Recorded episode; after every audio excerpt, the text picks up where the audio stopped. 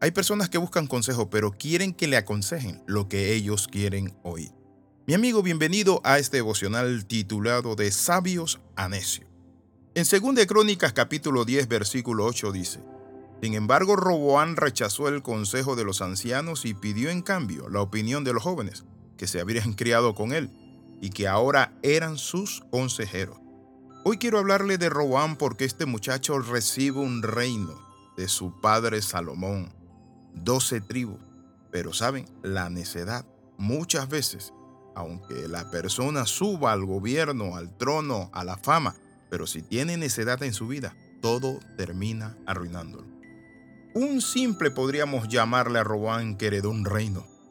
La Biblia dice que él fue heredero de Salomón. Y noten, Salomón tenía mucha riqueza, sabiduría, esplendor, había ensanchado el reino, había fortalecido las ciudades, pero sin embargo le deja su reino a su hijo. Muchas veces nosotros no cuidamos a nuestros hijos, los herederos de la empresa que tenemos, del ministerio, y descuidamos esas áreas, pero podemos pagar el precio muy alto o un precio muy alto. Aunque había una palabra profética de que diez tribus se iban a ir y dos iban a quedar con él, porque Salomón había hecho mal. Muchas veces nosotros en la vida no entendemos por qué se dan algunas situaciones en nuestra vida, en nuestra familia, por qué nuestros hijos tienen ciertas crisis, por qué nosotros como padres de familia eh, tenemos dificultades en la economía, pero todo esto tiene causas y efectos. La Biblia nos muestra a nosotros algo interesante y lo que nos muestra interesante la Sagrada Escritura es que Salomón, cuando llegó a la edad de la ancianidad, o que era un hombre maduro, dice la Sagrada Escritura, que comenzó a unirse a mujeres paganas. Su padre le dejó el más grande reino y abundantes riquezas. Sin embargo, este muchacho, en lugar de llegar y tomar el consejo de los ancianos que se acercaron a él y le dieron un consejo sabio de que bajara la tasa impositiva de los impuestos. Pero ¿saben qué? Él buscó a los jóvenes que se habían criado con él y la Biblia nos dice que los jóvenes le dieron un consejo que era un disparate. Es importante que nosotros cuidemos con quién nos reunimos y a quién le pedimos consejo, consultoría, a quienes hacemos consultoría, quienes nos dan coaching, quiénes son nuestros instructores. Porque la Biblia dice que si un ciego guía a otro ciego, ambos caerán al hoyo. Entonces podemos ver algunos aspectos importantes. Tres cosas sobre las cuales podemos recapacitar y aprender de esta situación que vivió el pueblo de Israel con Roboán. Dejemos en primer lugar que las bendiciones y ministerios del Señor lleguen por Él y a su tiempo a nuestras vidas. En segundo lugar, rodeémonos de gente que sea sabia. Busquemos consejos sabios, no lo que nosotros queremos oír. En tercer lugar, no hagamos uso de las bendiciones para contender o tratar de causar envidias en otro, o simplemente nosotros ufanarnos de que somos más grandes y ahora somos los reyes. Es decir, el poder, el liderazgo no está para esto. He visto líderes que muchas veces abusan de su liderazgo. El liderazgo no es para que tú estés dando órdenes. El liderazgo no es para que tú te creas jefe de todo mundo y el mandamás y el que humillas y regañas. No es eso. El liderazgo es lo que nos enseñó nuestro Señor Jesucristo cuando se quitó su capa y se puso la toalla y tomó un lebrillo y comenzó a lavarle los pies a los discípulos. Ese es el liderazgo, es modelar, es ser ejemplo. Ahora, en segundo lugar, vamos a ver algo de Robán interesante. En primer lugar, vimos que es un simple que heredó un reino. Y en segundo lugar, vamos a ver un reino que dividió un necio.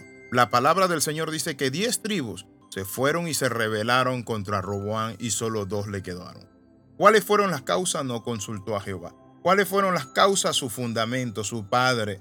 Y muchas veces nosotros le dejamos bronca a nuestros hijos por no tomar decisiones, determinaciones, por nuestros malos caminos. Pero también podemos ver que otro error de Roboam fue que despreció el consejo de los ancianos. La Biblia dice que la sabiduría habita en la multitud de los consejeros, y el que anda con necio, necio será. Entonces encontramos que pidió consejo a los inexpertos, no discernió, no los escuchó a los ancianos, el resultado de su decisión fue terrible. El reino se le dividió. Mi amigo, ¿por qué perder nuestro hogar, nuestro matrimonio? ¿Por qué tomar decisiones insensatas y buscar a la gente incorrecta para que nos asesore, nos guíe. Si usted tiene un problema financiero, claro, tiene que buscar a un financista o, un auditor de experiencia. Es interesante esto. En tercer lugar, podemos ver que fue un necio que se convirtió en sabio. ¿Por qué fue un necio que se convirtió en sabio? En segunda de Crónicas nos dice a nosotros en el capítulo 11 que Roboán estaba a punto nuevamente de obrar conforme a sus primeros impulsos, pero ahora sí busca consejo. Había decidido ir contra los rebeldes, las diez tribus, reunió 180 mil hombres de guerra para acabar con ellos, pero ¿saben qué?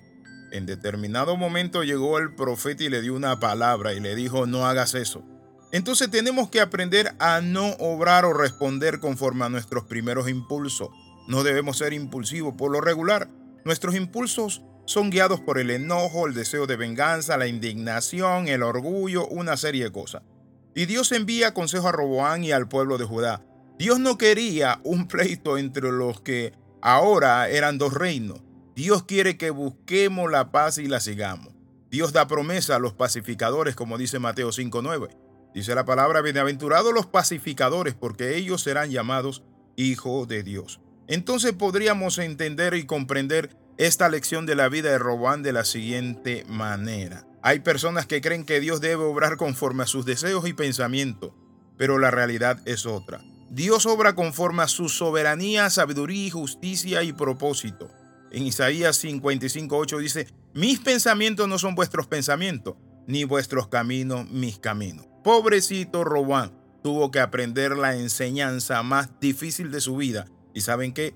Debemos nosotros poner nuestra barba en remojo. Como dice el dicho, cuando ve que arden las barbas de tu vecino, pon las tuyas en remojo. Oramos. Padre, en el nombre de Jesús de Nazaret, te pedimos sabiduría, humildad, Señor Padre Santo para liderar, para hacer las cosas, entender que estamos para servir y no servirnos de la gente. En el nombre de Jesús oramos y damos gracias. Amén y amén. Escriba palabra de transformación arroba gmail.com o al más 502 42 45 60 89. Recuerde suscribirse a nuestro canal. Si usted nos escucha por SoundCloud, suscríbase por favor. Necesitamos que lo haga.